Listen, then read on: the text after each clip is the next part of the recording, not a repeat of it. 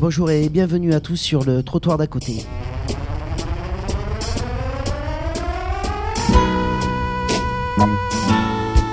À quelques jours d'une possible présentation d'une nouvelle loi sur la récidive à l'Assemblée nationale, Serge Portelli, président de la Cour d'appel de Versailles, nous invite à penser la vie après la peine.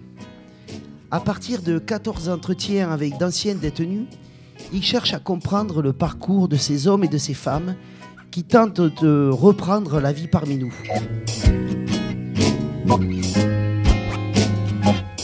Nous voici donc en présence d'un juge qui fait parler d'anciens détenus. Ces récits questionnent, bousculent, mais fallait-il attendre autre chose de cet ancien juge d'instruction qui n'est pas devenu magistrat pour juger les autres, mais pour essayer de mettre un peu de justice dans la vie Regardez les hommes avant les faits, nous dit-il. Pas toujours facile. Il aime Rimbaud et son jeu est un autre. Mais Serge Portelli ajoute Je et tous les autres. Un plaidoyer pour une autre justice, une autre société, pas facile.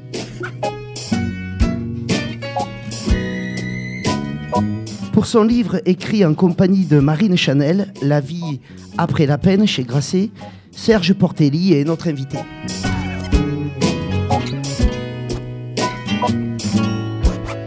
Cette émission est enregistrée à Sup en public. Aux questions, vous retrouvez Hervé Lode, Dominique Depléchin et Eric Santamaria. Et à la réalisation, Christophe Roqueplan et Julien Pernaud.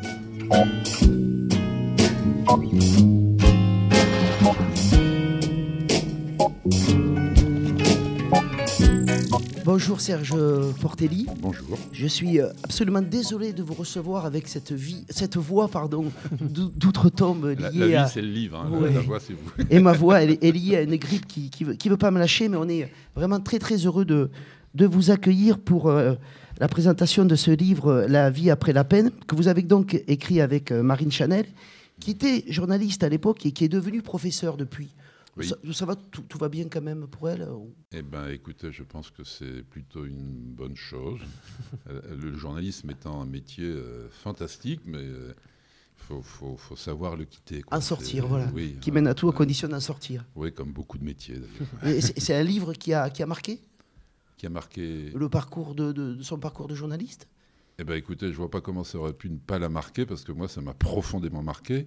Donc euh, c'est vraiment un bouquin écrit à deux. Vous voyez souvent euh, quand on travaille avec un journaliste sur un bouquin, euh, c'est souvent l'auteur qui ne sait pas écrire ou qui n'a pas envie d'écrire, et puis c'est le journaliste qui écrit tout.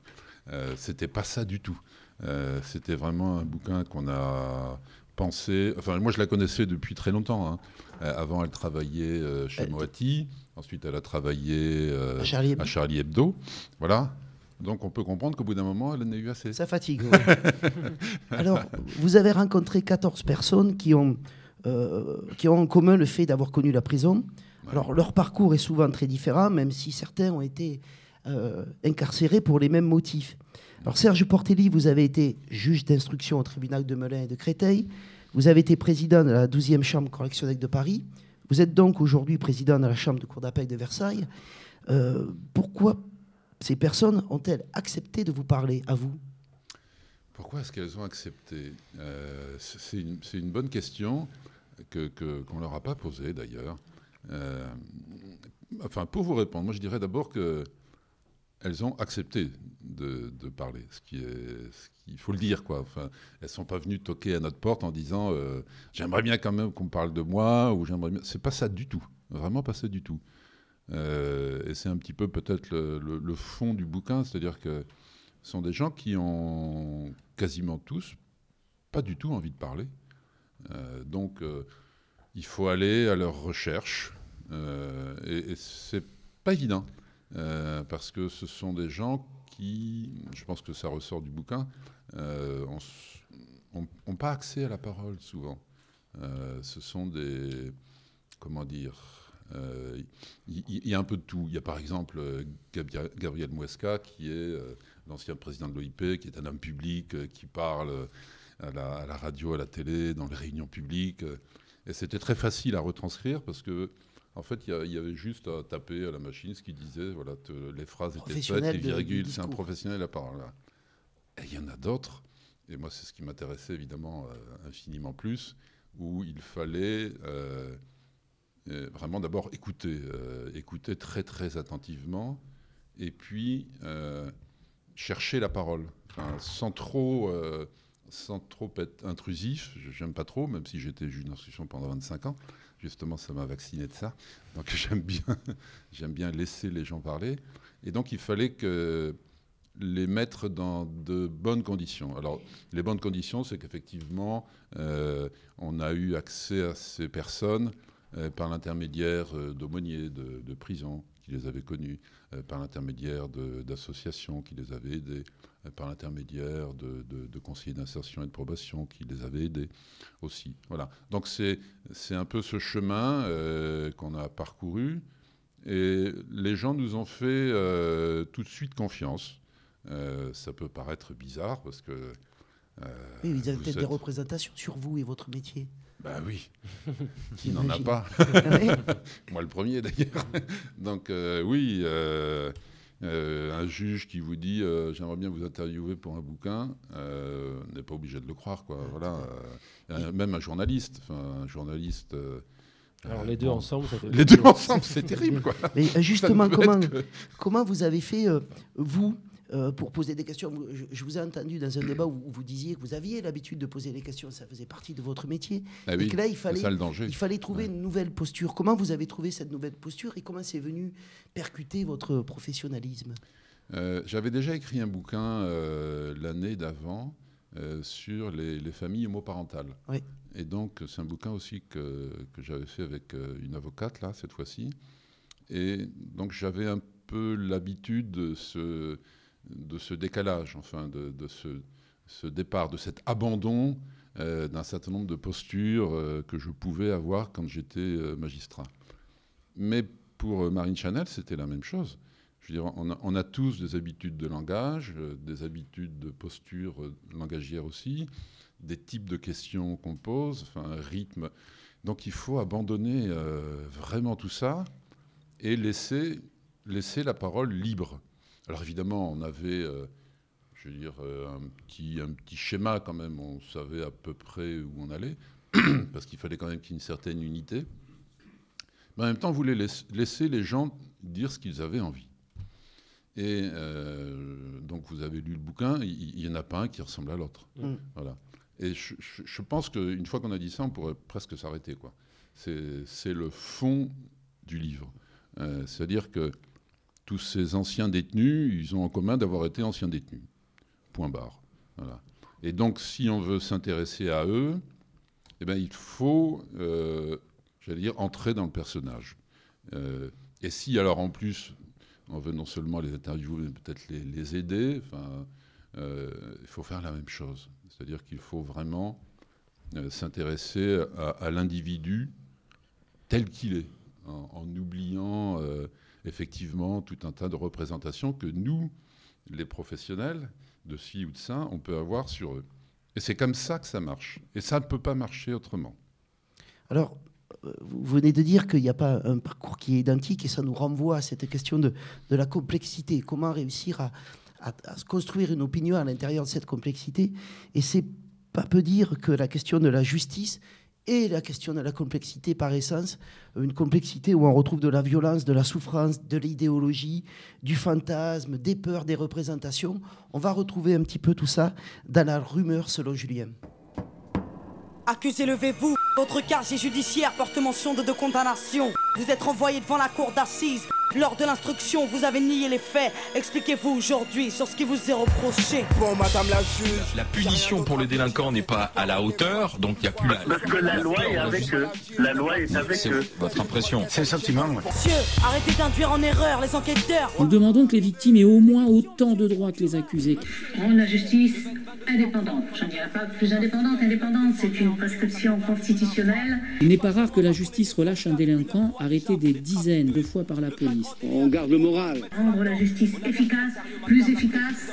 justice laxiste, une justice qui démissionne face à la délinquance. Il est rarissime qu'un vrai délinquant soit traité trop sévèrement en France. C'est une tempête qu'a déclenché Nicolas Sarkozy en parlant de laxisme ou de passivité des juges face à la délinquance en Seine-Saint-Denis. Nous demandons que les peines de prison soient vraiment appliquées quand elles sont prononcées. Il faut savoir en effet qu'actuellement, 80 000 peines de prison restent non exécutées, faute de place. Opposer les institutions les unes aux autres est une démarche stérile qui peut s'avérer dangereuse et réjouir ceux qui ne respectent pas les lois de la République. En France, il faut savoir que la justice est faite pour ceux qui l'enfreignent et pas pour ceux qui la respectent. au théâtre et à la barre, il faut être fiable. Et le prochain témoin n'accuse pas, il donne des faits. Donc faites-le appeler pour qu'il puisse témoigner. La vie de jeunes de quartier vaut autant que celle de policiers. Autant. Personne en France euh, ne mérite de se faire tirer dessus. Personne. Bah dis donc, t'as fait des rêves en prison, toi, hein Ou alors t'auras prêté l'oreille à des médisances.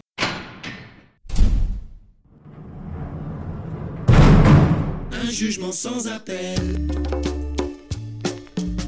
Juridiquement, la détention commence ici, au greffe. On appelle cela la mise sous écrou. C'était une belle victoire pour euh, pas mal de, de militants, euh, l'abolition de la peine de mort, mais à la place, euh, il y a des peines plus longues. Un tiers de prison en plus pour chaque détenu par rapport à il y a 20 ans. Mais la prison va-t-elle les transformer?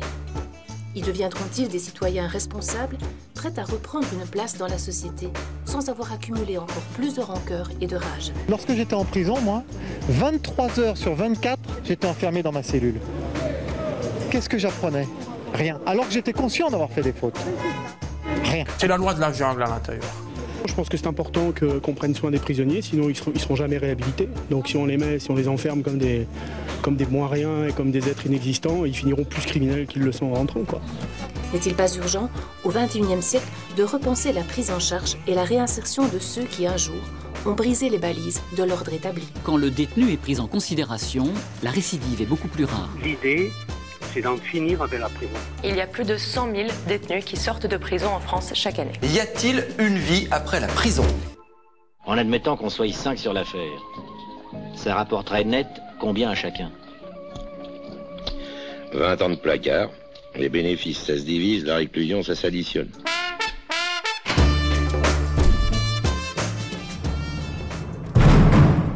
Alors Serge Portelli, euh, pff, on rigole, on s'énerve, on- il y a tout. Et c'est un beau pot pourri, là. oui, a- oui. En préparant cette émission, on a, on, on a pensé on a, au, au- au film de Pierre Carl sur Pierre Bourdieu, la sociologie est un sport de combat.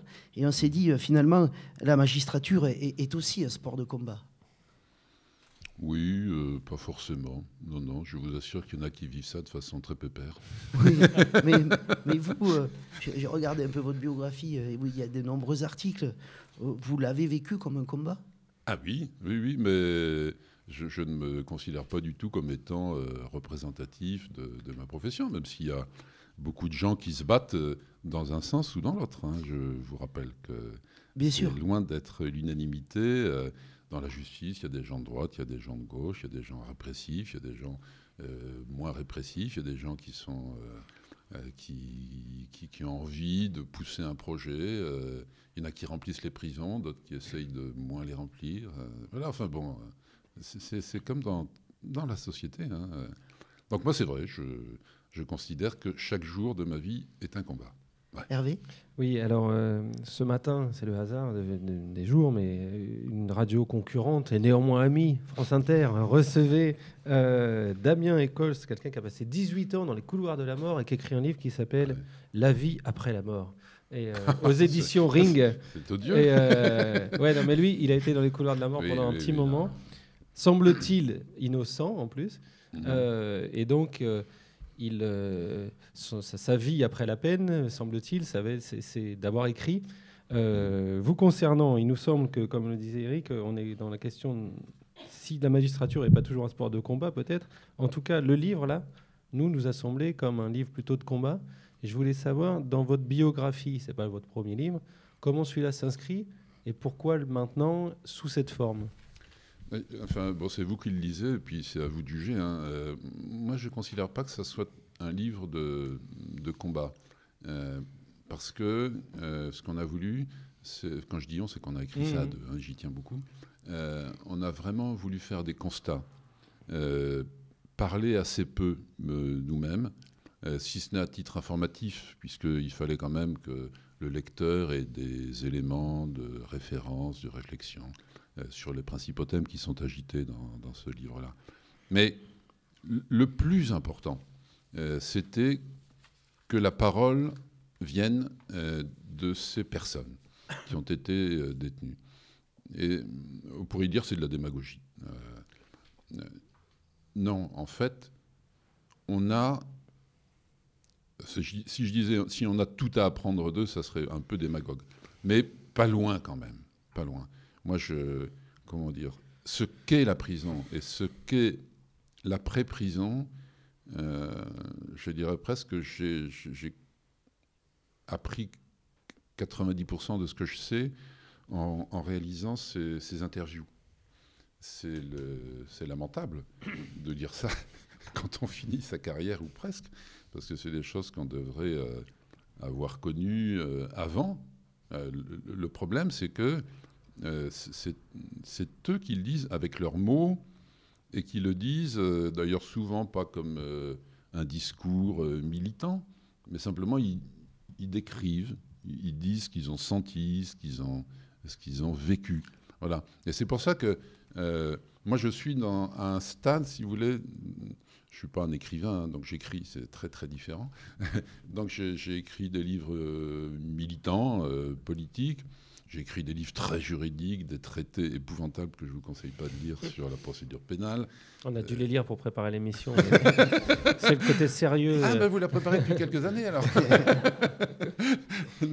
J'ai écrit des livres, euh, un livre sur la torture, soi-disant de philosophie, enfin non, c'est vrai, donc qui m'a énormément marqué mais j'en suis à un stade où euh, je préfère, euh, pour l'instant, euh, aller à la rencontre des autres, en estimant que j'apprends plus et j'espère apprendre plus aux autres en recueillant des paroles rares.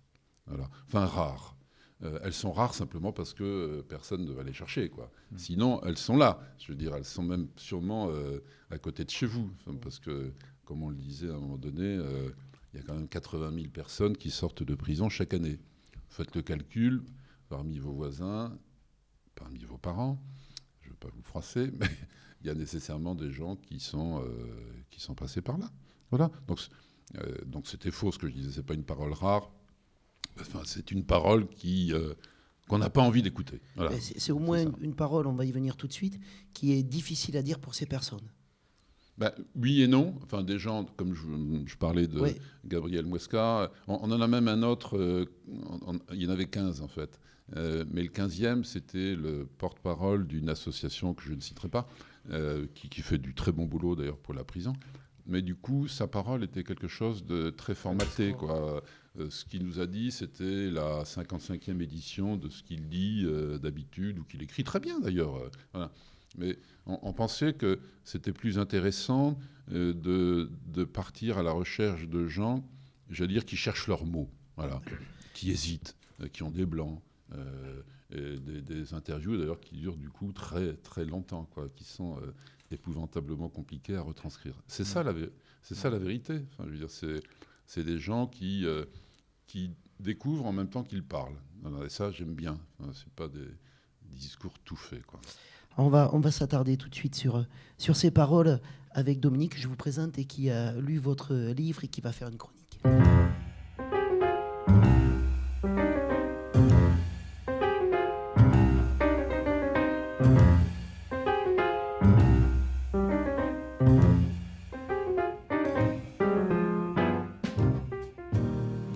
Alors, Serge Portelli, pourquoi les dispositifs préparant et accompagnant la sortie de prison sont-ils si peu efficaces et peu questionnés? Maison d'arrêt, la prison signerait-elle l'arrêt du temps et du devenir? Dans ce lieu de punition et d'enfermement, le prisonnier n'aurait-il à vivre là que ce qu'il mérite, mérite, dans une logique binaire, souffrir et expier pour se transformer? La prison servirait-elle alors essentiellement à nous protéger? Le mal serait-il ainsi inscrit et circonscrit à vie? Le condamné assigné au mal dont il lui faut endosser l'identité à vie. Il semble bien déjà à vous lire que la vie en prison imprime au-delà du nécessaire un objectif punitif, générant une violence qui entretient, voire produit, des dérèglements durables. Une rupture telle avec les modes de vie extérieurs que retrouver une vie après la peine semble parfois tenir du miracle.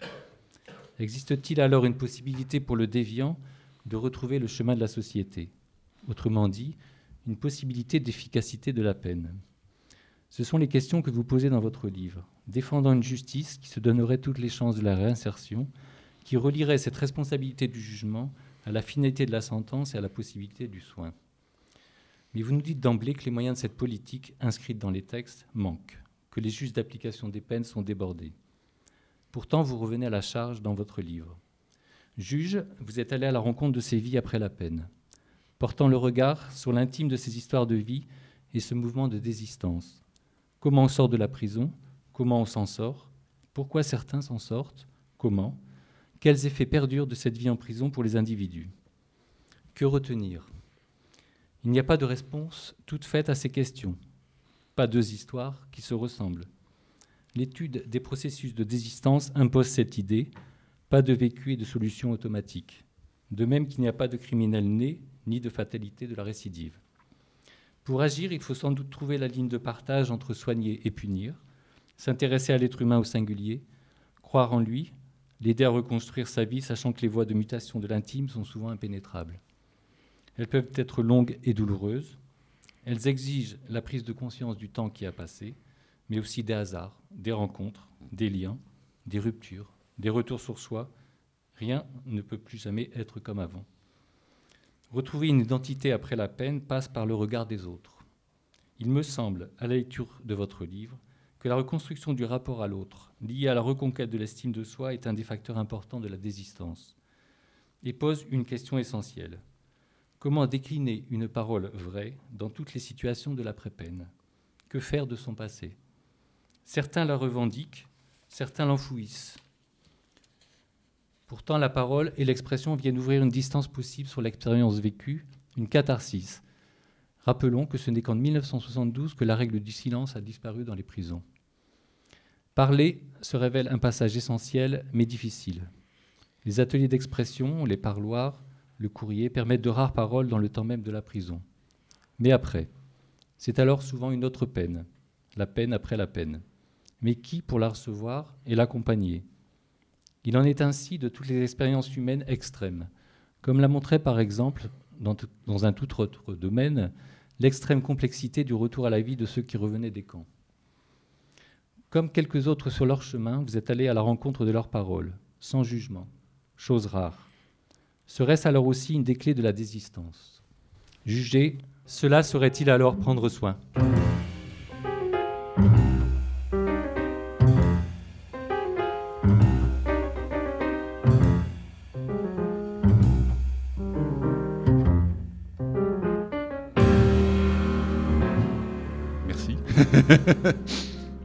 Mais il y a tellement de choses dans, votre, dans votre chronique que je suis nécessairement obligé de, de picorer dedans. Faut trancher. on a des questions, on a des questions. Voilà. Euh, mais en fait, ça, ça m'amène plus à des réflexions, enfin, de, de me dire notamment, finalement, c'est quoi la peine? Euh, Est-ce que c'est simplement euh, ce que le juge prononce, ce que la la société euh, a prévu à un moment donné et a inscrit euh, dans une loi Ou est-ce que ce n'est pas finalement quelque chose de plus grand, enfin de plus vaste et de plus intrusif euh, que ce qui est prévu? Parce que finalement, vous condamnez quelqu'un à, à 10 ans de prison. Il fait ces 10 ans de prison. La peine, elle est là. Elle s'est inscrite dans son temps, euh, dans sa vie, euh, et donc elle, elle s'arrête euh, à la fin du dernier mois de la dixième année. Normalement, c'est terminé. Mais en fait, ça dure. Et ce que j'ai découvert d'une certaine façon, c'est c'est un peu comme les vieilles peines. Je veux dire, vous savez, sous l'Ancien Régime, il y avait plein de peines euh, qui s'inscrivaient sur le corps le, fer rouge. les, les sorillements, on coupait les oreilles, ou on coupait la langue, on coupait le nez, on coupait les oreilles souvent parce que pour les récidivistes, en disant bah, vous, n'avez pas écouté, c'est pas bien. À l'école, on tire les oreilles, et sous l'Ancien Régime, on les coupait. Et dans, la, dans notre société euh, moderne, finalement, la peine, c'est aussi ça. Et c'est une des choses que j'aimerais bien euh, qu'on saisisse à partir de ce livre. Euh, c'est que la peine continue. Mmh. et quand le titre est, La vie après la peine, ça, ça, doit être un questionnement. C'est-à-dire, qu'est-ce qui s'est passé? Est-ce que la peine est vraiment terminée? Est-ce que je constate ce qu'on a constaté? Et ce qu'ils disent, c'est qu'elle ne se termine pas. D'une certaine façon, je ne veux pas être pessimiste, mais elle se termine presque jamais. Euh, c'est tellement inscrit dans le corps, c'est tellement inscrit dans, le, psychisme des, gens qui, l'ont subi, que finalement, les, répercussions de, cette peine durent. Alors, euh, comment vous dire? Effectivement, en sortir, ça devient euh, autre chose. Parce qu'il ne suffit pas d'ouvrir les portes de la prison, de les refermer, de dire on est dehors. Alors là, vous avez une série de, choses à faire pour regagner la, vie euh, sociale. Mais le plus dur, c'est qu'en fait, vous avez à surmonter un certain nombre de handicaps qui ont été créés par la prison elle-même. Tout à ça, fait. c'est fou. Mais ça, ça c'est très, très, euh, c'est très marquant dans, les témoignages des personnes. La réappropriation de, l'espace, du temps, euh, est très difficile et du corps est très difficile en sortant de, prison. De ses pensées, de son regard. De, Oui, tout à fait. Mais alors, justement, euh, une des forces de ce livre, c'est que c'est que ça soit un juge qui l'ait écrit. Et, et ça nous. Alors, tout au long du livre, vous êtes quand même dur sur les conditions d'emprisonnement et, vous montrez bien c'est la dureté de l'emprisonnement. Vous dites aussi, je vous ai entendu dans, une présentation de, votre livre, dire que l'enfermement est une maladie dont il faut étudier les symptômes. Il y a par exemple 120 suicides par an en prison et de nombreux suicides après la prison. Mais alors, comment vivez-vous ce paradoxe? Parce que, et est-ce un paradoxe? Parce que punir une personne, vous n'êtes absolument pas opposé à la notion de la peine. Bah euh, euh, c'est aussi l'envoyer dans un espace qu'on peut juger dangereux. Oui, c'est prendre un risque en fait. Alors comment pouvez-vous donner du sens à votre décision avec cette crainte-là? Ben, D'abord euh, en faisant le moins de prison possible. Voilà, mmh. ça peut faire hurler. Je pense que demain, Peut-être que je, serai pendu euh, pour ça. Parce que... Pas à cause de nous, j'espère. Oh, bah, vous serez peut-être pendu avec moi. On veut bien vous accompagner. non, non, mais il faut, faut pas être sourd à ce qui se passe aujourd'hui dans la société, à, ce qui se dit. On va y revenir. À ce qui monte.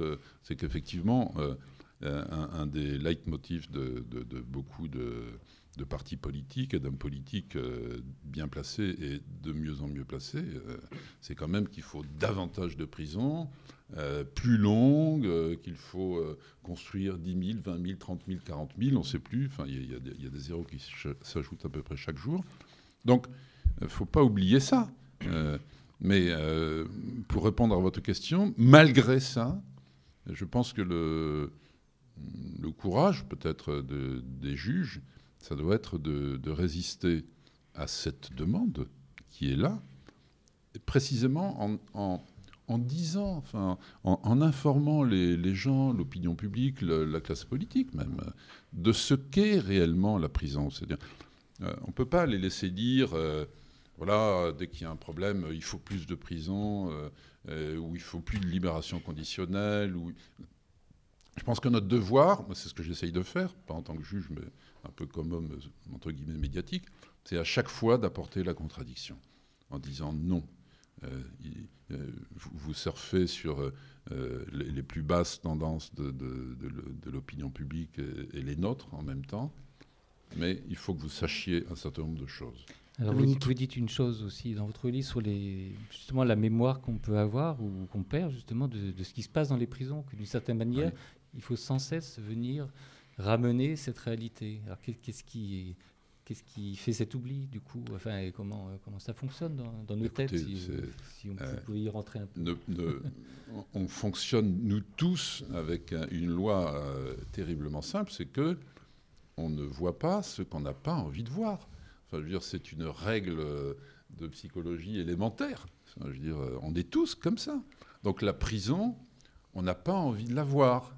Et d'ailleurs, c'est pour ça qu'on a mis quatre murs autour, pour surtout pas se, pencher sur ce problème-là. Et donc, on oublie systématiquement. Et on oubliera systématiquement ce qui se passe, parce qu'il y a un certain nombre de situations comme ça pour lesquelles la société enferme. Parce qu'elle ne supporte pas, parce qu'elle ne veut pas voir. Euh, il n'y a pas que la délinquance, euh, il y a la maladie mentale, euh, il y a un certain nombre de maladies. Euh, l'exclusion fait partie de l'histoire.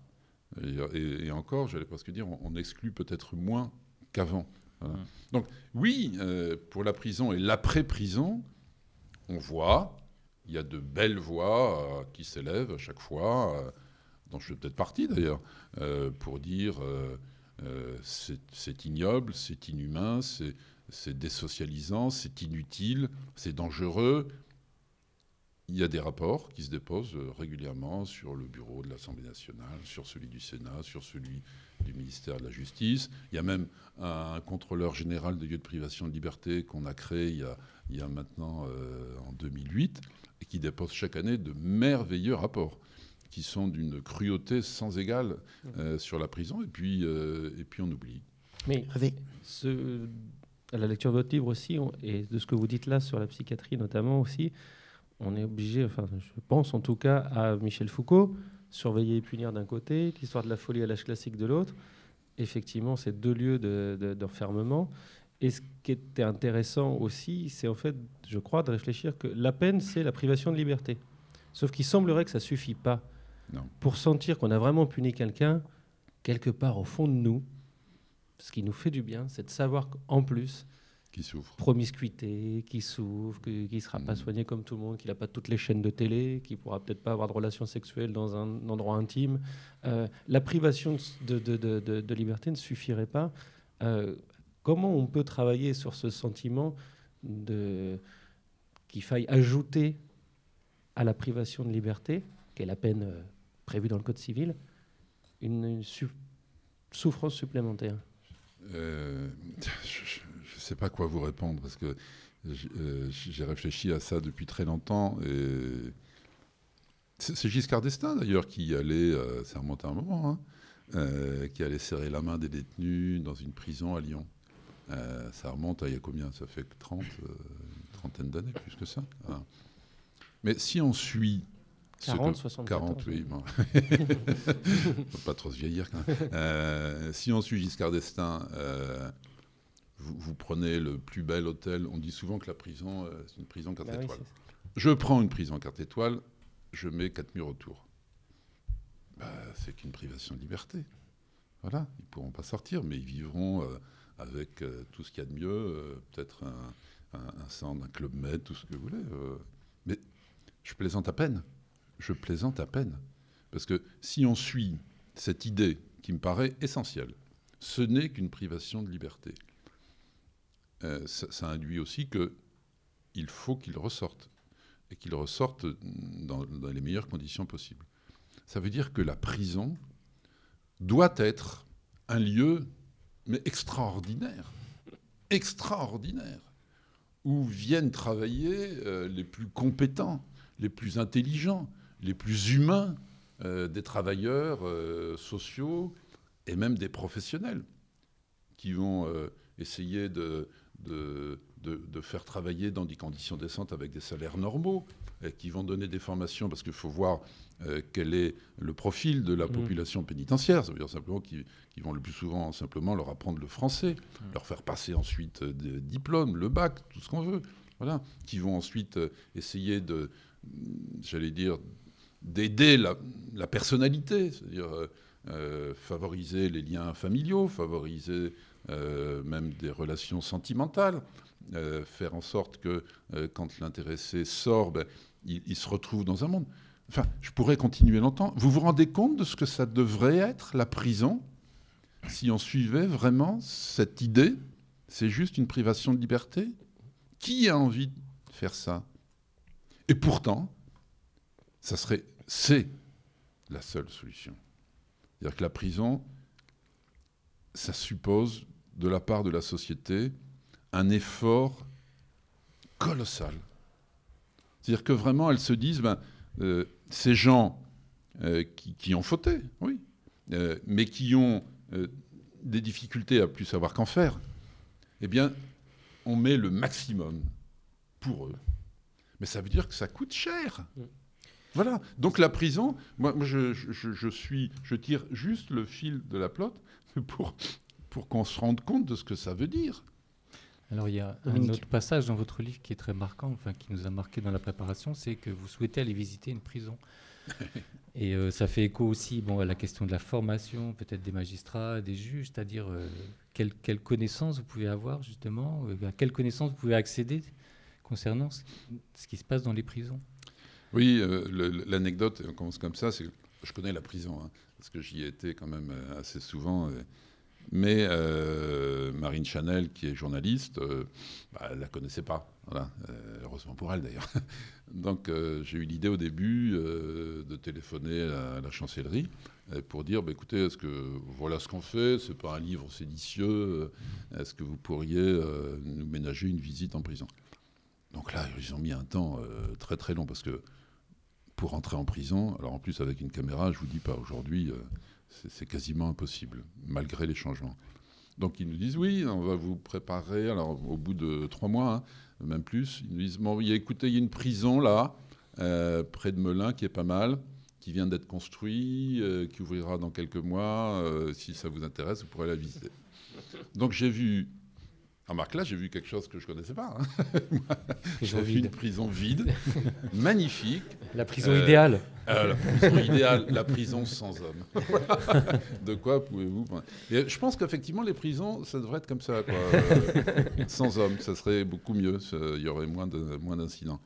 Et ensuite, bah, euh, Nicolas Sarkozy a inauguré la prison en grande pompe, avec toutes les autorités et puis, euh, bah, je lis les articles d'ailleurs au fur et à mesure sur cette prison que je ne citerai pas et qui connaît des problèmes euh, sans nom.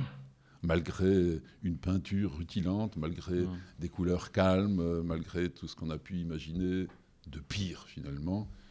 Et c'est ça qui, qui, qui, me, qui me fait bouillir. C'est qu'on a l'impression qu'on construit des prisons, j'allais dire, pour casser des hommes. Quoi. Il il y a c'est même pas un manque d'imagination, quoi. C'est un, défaut d'intelligence, j'ose le dire.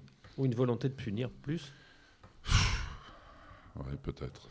Je, voudrais revenir sur, sur la question du projet sociétal et du besoin d'intelligence, peut-être. Euh, dans un article de la revue Lien Social daté du 6 février, qui était consacré à la question de la prévention de la récidive, Martine Herzog-Evan, qui est professeur de droit et de criminologie à l'Université de Reims, souligne que c'est le corps social et pas seulement le SPIP qui doit se mobiliser à aller chercher des partenaires. Elle rappelle que l'insertion des personnes sortant de prison doit passer par un travail de partenariat entre différents acteurs, les SPIP, les différents ministères, Pôle emploi, les collectivités territoriales, les associations, les lieux, de soins. En fait, elle appelle à un véritable projet de société.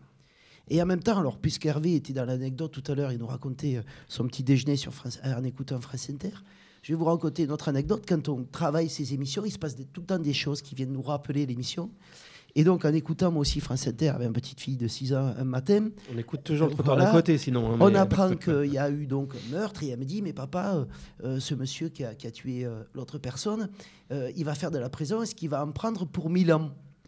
Alors, je me suis dit Bon, ma fille est petite, la question du temps est encore un peu compliquée, j'essaie de de rappeler, comme je lisais votre livre, d'avoir la même humanité que vous. Et puis, je tombe sur euh, euh, slate.fr, un site internet, sur un article du Télégraphe intitulé La peine de prison du futur pourra-t-elle durer mille ans? Et en fait, une philosophe explique à l'intérieur de cet article que nous pourrions utiliser des psychotropes qui modifieraient le sens du temps des prisonniers et qui leur donneraient l'impression d'avoir bien fait mille ans de prison. Donc, Et elle rajoute que, attention, c'est pas si extraordinaire que ça, parce que les victimes, elles, sont victimes à vie. Et je me dis, Ouais, je- ça entre ces projets, entre ce projet sociétal qui demande une volonté, une intelligence collective colossale, et puis euh, ces objectifs-là très sécuritaires, comment est-ce qu'on va pouvoir réconcilier ces deux euh, bouts de la chaîne pour créer euh, une justice euh, humaine telle que vous l'appelez Bah, c'est- votre fille qui vous disait ça? C'est qui me disait euh, Milan. Milan, ouais. Mais en Mais fait, c'est la- parce qu'elle est spécialiste du droit espagnol ou du droit des États-Unis. Peut-être. Espagnol, Peut-être. sans doute. Non, non, c'est Je, je dirais à, son institutrice Oui, oui, bah, qu'elle est très en avance. Faites, attention quand même. Euh, non, non, mais je plaisante à peine. Il y a des pays où euh, vous avez, euh, des, en Espagne, vous pouvez avoir 150, 300, euh, 400 ans. C'est des, des peines qui s'additionnent. Bon, ensuite, il y, a- il y a un autre processus qui fait qu'on ne les subit pas. De toute façon, on ne pourrait pas. Et puis, je vous rappelle quand même qu'aux États-Unis, les perpétuités réelles, hein, ça veut dire aucune possibilité de sortir. Euh, donc ça équivaut bien à 1000 ans. Euh, c'est monnaie courante. Enfin, Il y a des dizaines de milliers de personnes qui sont actuellement aux États-Unis sous, cette, euh, sous ce régime-là. Voilà. Donc, oui, vous, vous disiez, euh, c'est une façon un peu de vous répondre. Euh, les, les victimes, elles, elles restent victimes à vie. Je, je sors d'une réunion d'une association d'aide aux victimes, celle de Paris, est une des plus, la plus grosse association de Paris, qui s'occupe des, victimes. Bah, Figurez-vous que le travail euh, de la justice, des travailleurs sociaux, des psychologues, des juristes, de tous les intervenants, c'est précisément de faire que la victime sorte de son statut de victime. Et c'est de l'accompagner euh, à la fois pendant le, procès pour euh, vivre cette euh, phase difficile, c'est en même temps de l'aider à, faire valoir ses droits, sa parole, et puis ensuite à quitter ce, moment, cette période de sa vie, pour retourner dans une vie normale où on- n'efface pas ce qui s'est passé, mais on, on vit avec. Voilà. Alors c'est trois, quatre mots que je viens d'énoncer qui sont d'une stupidité rare par rapport à la réalité de ce que vivent les victimes, mais le, fond, c'est ça. Et il y a euh, un parallèle entre ce que je viens de dire sur les victimes et ce que vivent les, anciens détenus. Voilà.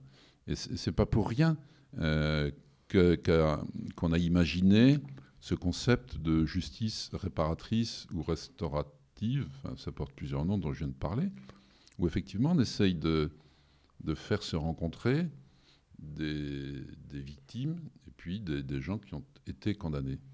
Et c'est pas pour rien, c'est pas par, euh, euh, par angélisme ou par humanisme. Non, c'est simplement parce que tous les deux ont, des choses à dire. Oui, voilà.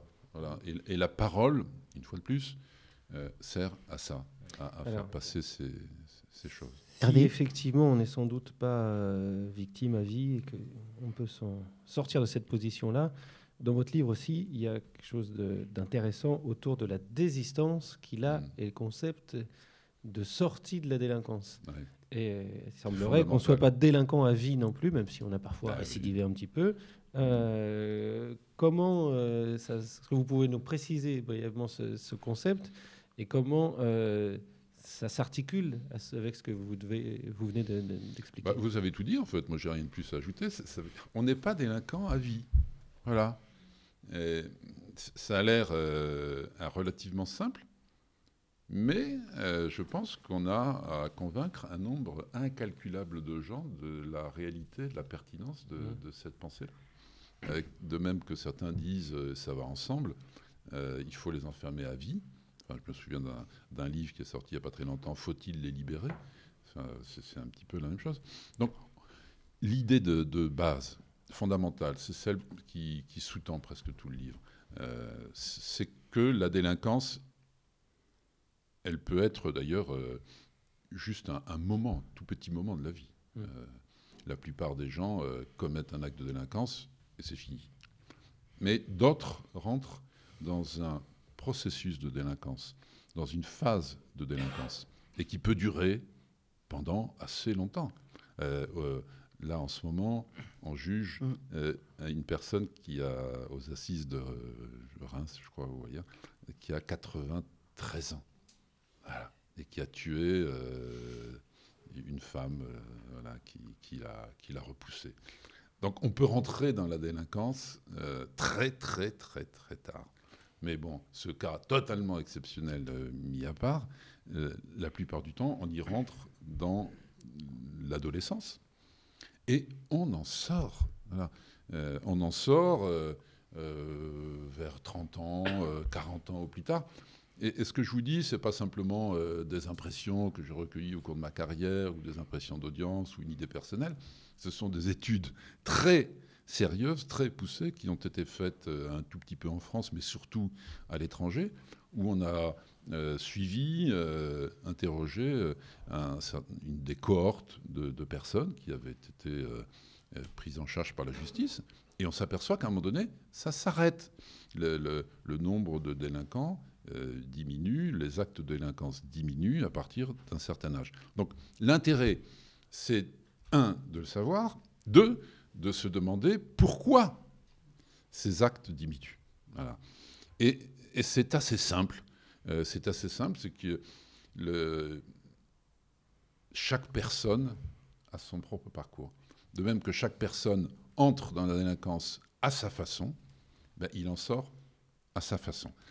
Et, nous, professionnels de, la justice ou, du travail social, nous avons à nous intéresser à l'individu qui est en train ou qui va sortir. Mm. Et penser que nécessairement il va sortir. Et de rechercher les facteurs qui font que, euh, en, en favorisant euh, euh, sa, sa santé, en favorisant euh, ses liens familiaux, en favorisant euh, son insertion professionnelle. C'est tous les facteurs de désistance qu'on peut- Voilà, c'est ça. Mais qu'on peut, oui, mais là, là, on le dit très vite. Mais en fait, c'est ça qui est terriblement difficile. On repère dans l'après-coup, peut-être. Mais oui, mais alors, moi, tout l'intérêt, mais euh, je l'ai vécu euh, pendant que j'écrivais ce bouquin et après, parce que j'étais en même temps juge, je suis toujours juge, c'est que non seulement j'écrivais ça, je me disais, ah, c'est chouette comme idée, c'est vrai, c'est ce que j'ai vécu pendant 20 ans, 30 ans, 40 ans, sans même m'en rendre compte. Et puis, en, je, je finissais d'écrire, j'allais à l'audience, et du coup, je, je regardais les gens, j'entendais les gens euh, différemment. C'est comme si on m'avait donné un casque euh, et des lunettes Ouais, euh, qui ouais. me permettent de voir une dimension supplémentaire. Est-ce que, est que malgré la, la singularité, donc euh, c'est très important ce- cette idée-là, il y a un, un facteur comme ça qui, qui- qui dominerait dans votre euh, appréciation, votre rencontre là euh, Un facteur de désistance Oui, un facteur de désistance. Le- la- les spécialistes disent euh, un, un peu en rigolant que le, le meilleur facteur, c'est l'anniversaire des 30 ans. Parce qu'effectivement, ce que j'écris Mmh, dans le vous bouquin, l'écrivez, on s'aperçoit qu'à 30 ans, bah, ça décline. Voilà, donc, euh, Donc d'une certaine façon, euh, ne faites rien. euh, attendez juste que la trentaine arrive et puis Ouais. on dira que vous avez été très efficace. Mais euh, c'est pas complètement faux quand même. Euh, Ça, s'avère, euh, mais le reste, euh, on peut le synthétiser effectivement, mais il ne faut pas non plus tomber dans un esprit de, de système là-dedans. hein. Pas plus qu'il faut mettre en place des systèmes pour dire euh, il va nécessairement récidiver. De même, il ne faut pas faire la même chose pour dire il va nécessairement se désister.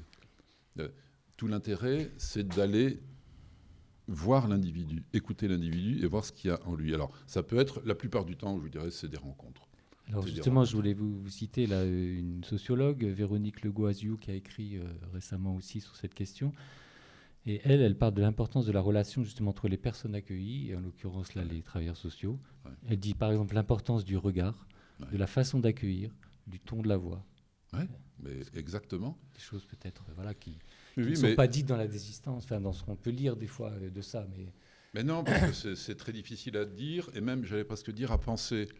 La façon dont un juge va s'adresser à, à un prévenu dans la salle d'audience, c'est peut-être ça qui, tout d'un coup, euh, va faire changer. Alors, il n'y aura pas que ça, Mhm. évidemment. Ça s'inscrira Oui, il dans faut un dans logement, il faut un travail, oui, il a- voilà, il il C'est tout un tableau de facteurs. Mais il y a des, il y a des facteurs plus importants que d'autres. Il y a des facteurs, j'allais dire, déclencheurs, Voilà, Mhm. euh, quand même. Et ça, ça peut être, euh, comment dire, infinitésimal. Euh, ça peut être euh, presque difficile à croire. Ça peut être une, une parole toute simple. Ça peut être effectivement un regard. Ça peut être une aide pour trois fois rien.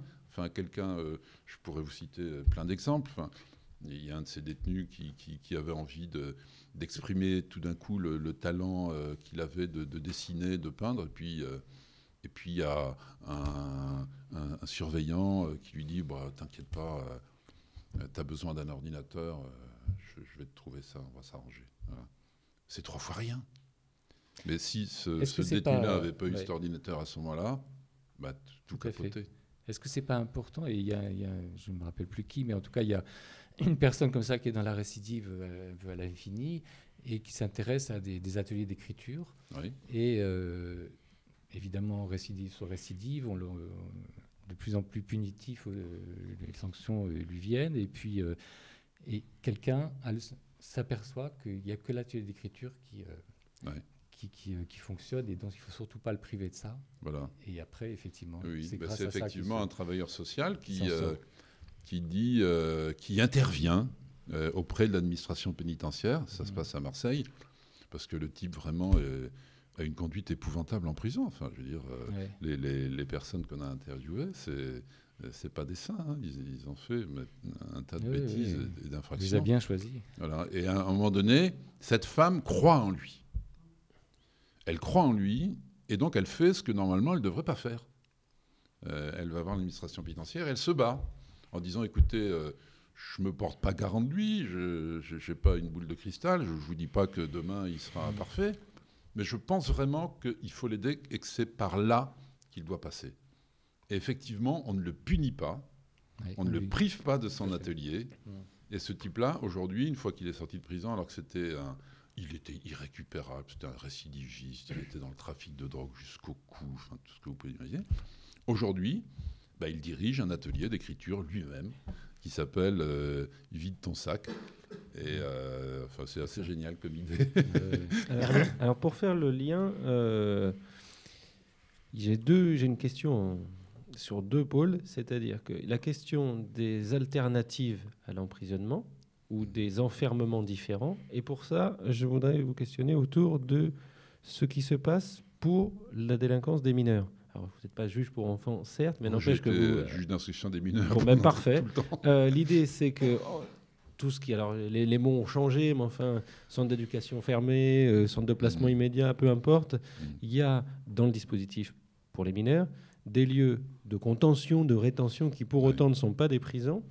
Est-ce que pour vous, de ce que vous en connaissez, ça permet de désister un peu plus vite, de partir ailleurs Ou de toute façon, quand je suis dans un centre de placement immédiat à 16 ans, il va falloir que j'attende mon anniversaire des 30 ans pour que ça passe, comme une maladie de jeune chien, comme on dit? Euh, je pense qu'il n'y a, pas de règle. Par contre, la société a inventé depuis maintenant une dizaine d'années des institutions d'enfermement nouvelles. Et notamment des prisons pour euh, mineurs, des établissements pénitentiaires pour mineurs, des EPM.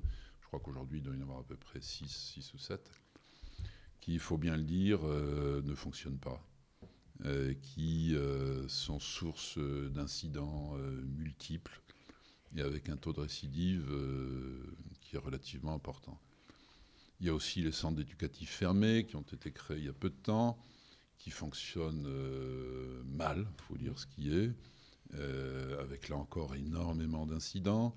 Et quand ils fonctionnent bien, euh, c'est qu'en fait l'équipe, éducative a abandonné le côté semi-carcéral et fait fonctionner le centre comme un centre quasiment ouvert. Je, pense qu'il faut se rappeler pourquoi ces institutions existent. Ce sont des institutions politiques.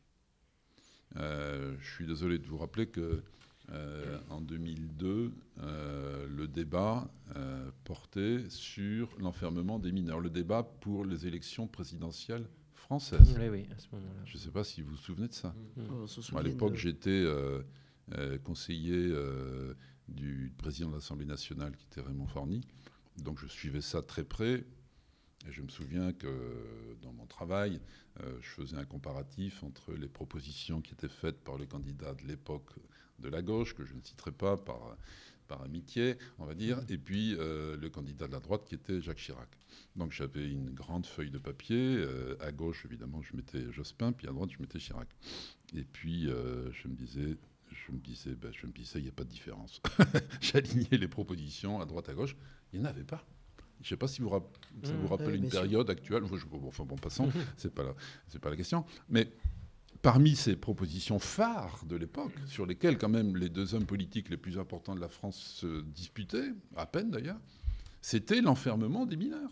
En déniant complètement tous les débats qui avaient donné lieu à la fermeture de ces lieux bah, de 20 ans avant. Mais c'est exactement ce qu'on avait- disait tout à l'heure, je vous rappelle. C'est que l'oubli est une règle fondamentale.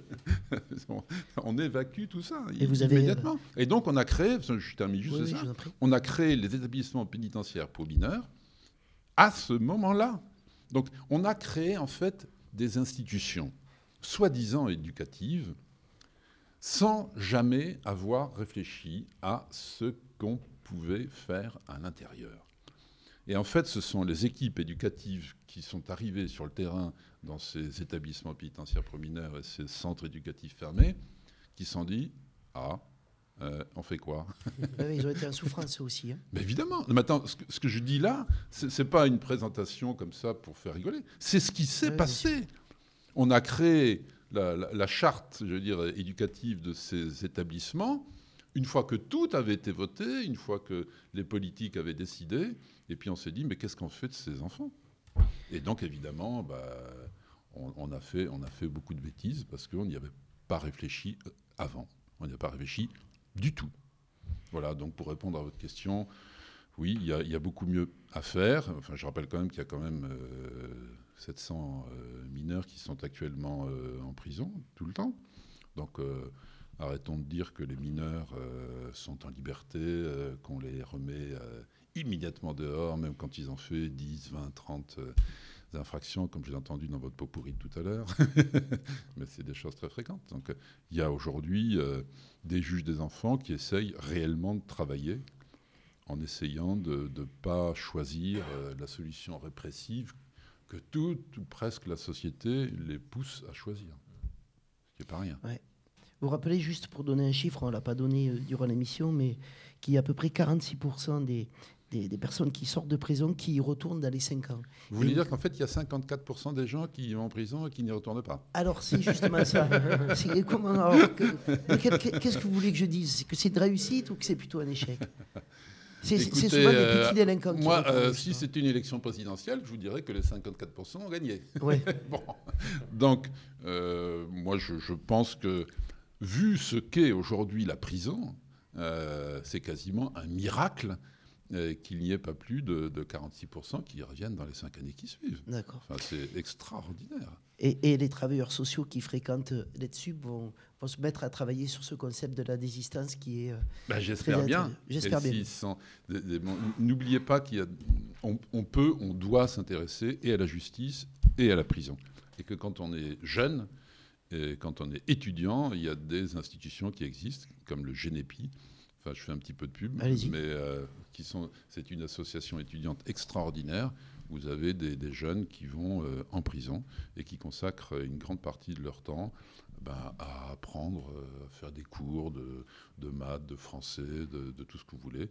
Et, euh, et je vous jure que quand on a vécu ça, quand on a été euh, vers 18-20 ans en prison, là aussi, on l'oublie pas. Et que ça s'appelle des génépistes. Il y en a actuellement peut-être euh, 7 à 800 en France hein, qui fonctionnent, qui, font ça. Et moi, je, travaille très souvent avec eux, je, je- les vois régulièrement. C'est des gens, moi, ça me, ça me donne une bouffée d'oxygène fantastique de voir qu'il y a des jeunes aujourd'hui qui s'intéressent à la prison. Et une fois qu'ils ont fait ça, eh ben, j'allais presque dire, je les reconnais dans la rue, les, les anciens génépistes. Donc, euh, oui, pour conclure, enfin, moi, comme dernière question, j'avais l'idée qu'en lisant votre livre, ça me faisait aussi penser à Pierre Bourdieu quand, en fin de carrière, euh, alors qu'il était le chantre des études quantitatives assez précises avec un vocabulaire choisi, il a écrit finalement La misère du monde, où il a donné la parole. Et il a dit qu'à partir de là, les choses avaient beaucoup changé pour lui. D'ailleurs, il s'est engagé plus près des mouvements sociaux, etc. Vous, là, en deux mots, euh, le changement à la fin de ce bouquin, c'est quoi? D'abord, euh, je me situe à des années-lumière de Bourdieu. Hein, soyons clairs. Euh, le changement, bah, il, est fondamental. Quand je vous ai dit que ça avait changé ma, pratique, c'est-à-dire ma pratique, c'est-à-dire ma façon de juger, ma façon de, de regarder et d'écouter les gens. Voilà.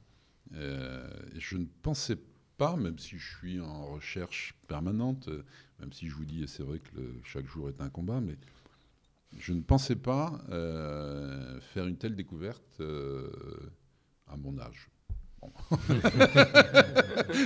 et j'aurais franchement aimé le faire au début. vous auriez pu, ça, vous aurait marqué de la même manière? Ou il a fallu ce, cheminement bah, J'aurais bien aimé rencontrer quand j'étais plus jeune, des, gens qui avaient euh, réfléchi comme ça. Voilà. J'en ai rencontré, mais euh, j'ai rencontré des juges euh, pour enfants qui étaient extraordinaires quand j'avais 25 ans. Enfin, c'est ce qui m'a donné un peu la vocation, j'aime pas trop ce mot-là. Quoi. Mais ce, que ces gens m'ont dit, voilà, je l'avais jamais entendu. Et pourtant, je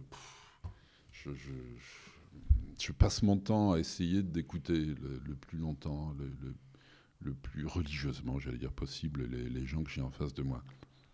Mais finalement, ça ne suffisait pas. Ça ne suffisait pas. Il fallait que j'abandonne euh, ma robe de juge hmm. et que je devienne un homme euh, très ordinaire. Vous avez écouté d'une autre place. Oui, voilà. Oui, oui, oui, Mais euh, d'autres personnes auraient pu le faire. Euh, mais pourquoi il n'a pas fait pour Dieu Serge Portelli, merci beaucoup. Vous pouvez retrouver la, radio sur notre site euh, www.trottoir-dacote.fr. Vous nous retrouvez sur Facebook pour toutes les informations. C'est www.facebook.com slash trottoir La prochaine émission aura lieu le 28 avril à 19h ici à l'EDSUP avec Frédéric Gall comme invité pour son livre Le travail social auprès des victimes d'homophobie. Livre qui est sorti aux éditions ASH. Euh, voilà, c'était le, trottoir d'à côté et ça fait du bien de se parler. Tellement. On recommence quand vous voulez.